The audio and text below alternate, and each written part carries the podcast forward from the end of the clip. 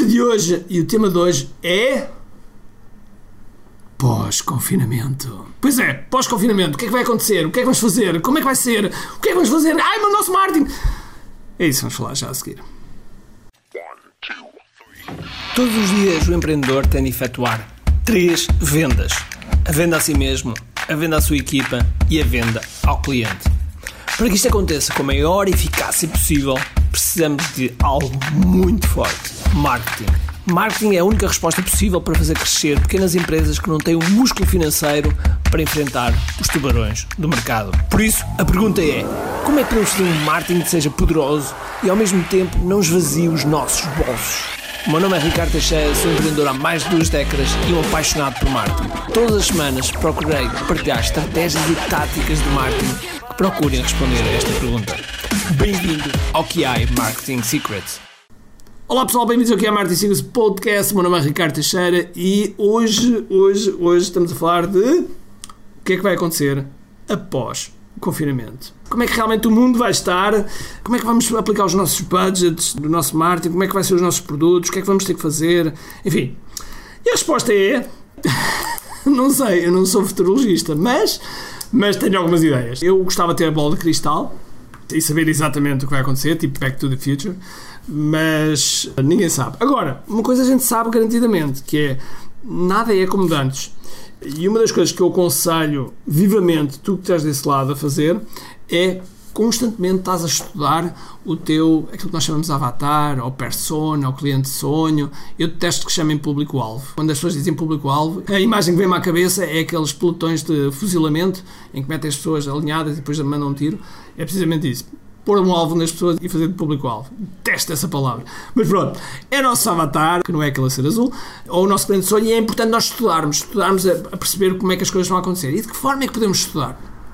Uma das formas que eu utilizo, como é óbvio, é uma coisa muito simples, que é tão simples quanto inquéritos, fazer pesquisas sobre as pessoas, quer que as pessoas que compram os nossos produtos ou serviços, quer as pessoas que entram nos nossos eventos gratuitos e é uma forma de nós estudarmos e estarmos constantemente a recolher informação. No entanto, nós estamos a, a ver, e acho que todos nós sentimos isso, estamos a ver que queremos sair, queremos eh, jantar fora, queremos ir ao cinema, queremos ir a fim de semana, principalmente as pessoas que felizmente ainda têm emprego e que têm poder económico, porque é óbvio que há, outras pessoas que, fruto dos layoffs, fruto da, das empresas estarem situadas principalmente na área da restauração e do turismo, terem tido uma baixa e, como é óbvio, houve pessoas que foram para o, o desemprego, é verdade, infelizmente, mas eu acredito que após confinamento e com a vacina a aparecer, eu penso que o desconfinamento vai ser uma coisa mais gradual do que foi da última vez eu acho que as pessoas vão estar a querer desenfreadamente a ir, ir para fora. E tenho a impressão que o,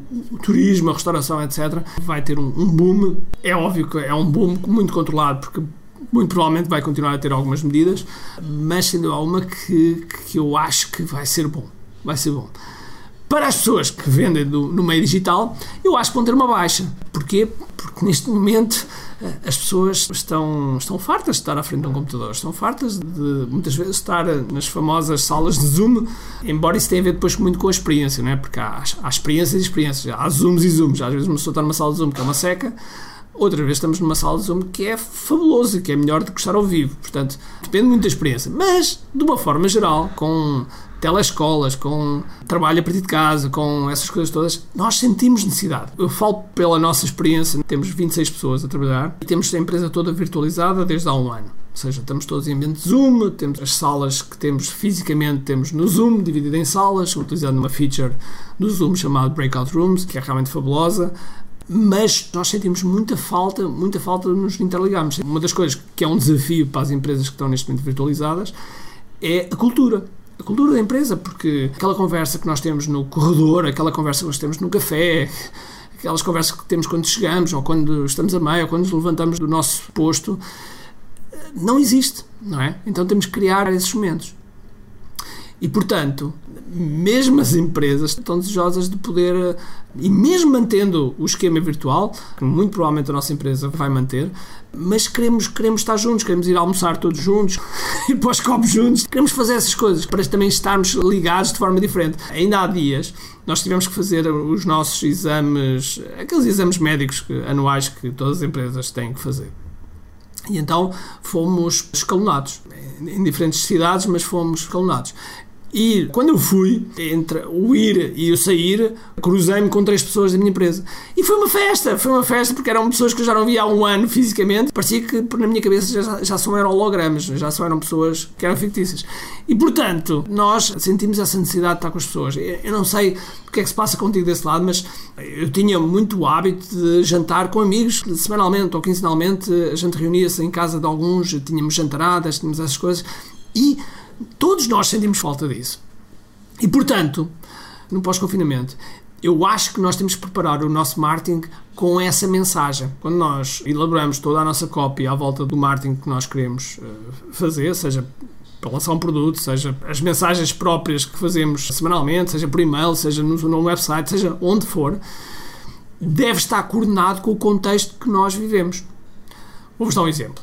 Nós vamos ter uma massa classe dia 27 e 28 de março. Vai ser uma imersão. Vão ser mais de 20 horas gratuitas. Às vezes as pessoas dizem, ah, impossível, gratuitas. 20 horas gratuitas. Provavelmente há, há cursos que não têm 20 horas e que são bem pagos. Portanto, vão ser 20 horas, dia 27 e 28 de março. Se alguém se quiser inscrever, basta ir aqui a i.me, k-i-a-i.me, me de inglês, M-E, ki.me e, e inscreve-se, é gratuito. 27 e 28 de março. E é uma massa classe, nós chamamos aqui a Digital Massa Classe. E o tema vai ser Rise Up Edition. Ou seja, Rise Up porquê? Porque a seguir ao confinamento nós temos que nos elevar, temos que nos ascendermos, temos que nos levantarmos de forma diferente.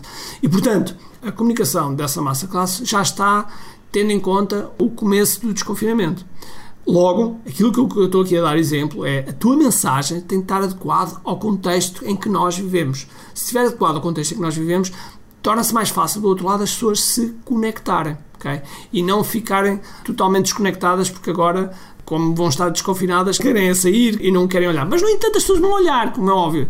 Todos nós temos um aparelho no nosso bolso chamado smartphone e que do qual nós vivemos sempre a um braço dele. Quando vocês não veem o vosso telemóvel, o que é que acontece? Epá, onde é que ele está? Onde é que está o telemóvel? É Parece que ficamos paranoicos, não é? E, portanto, nós vivemos um telemóvel. Logo, vamos estar em contacto à mesma com o meio digital. Por isso é que eu comecei por dizer que as pessoas, ah, se calhar vão estar desconectadas. Mas, na verdade, vão estar sempre conectadas, mas porque têm lá o, o respectivo telemóvel, não é?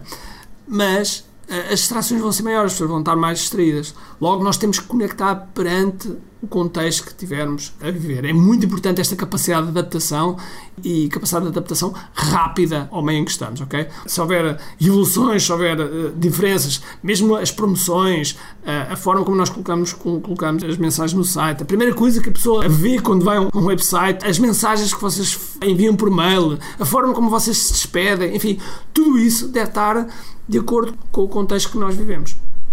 Logo, eu comecei por, pela pergunta o que vai acontecer no pós-confinamento. A verdade, a verdade é que ninguém sabe. Eu espero e sou uma pessoa que me preze por ser muito positiva, muito otimista.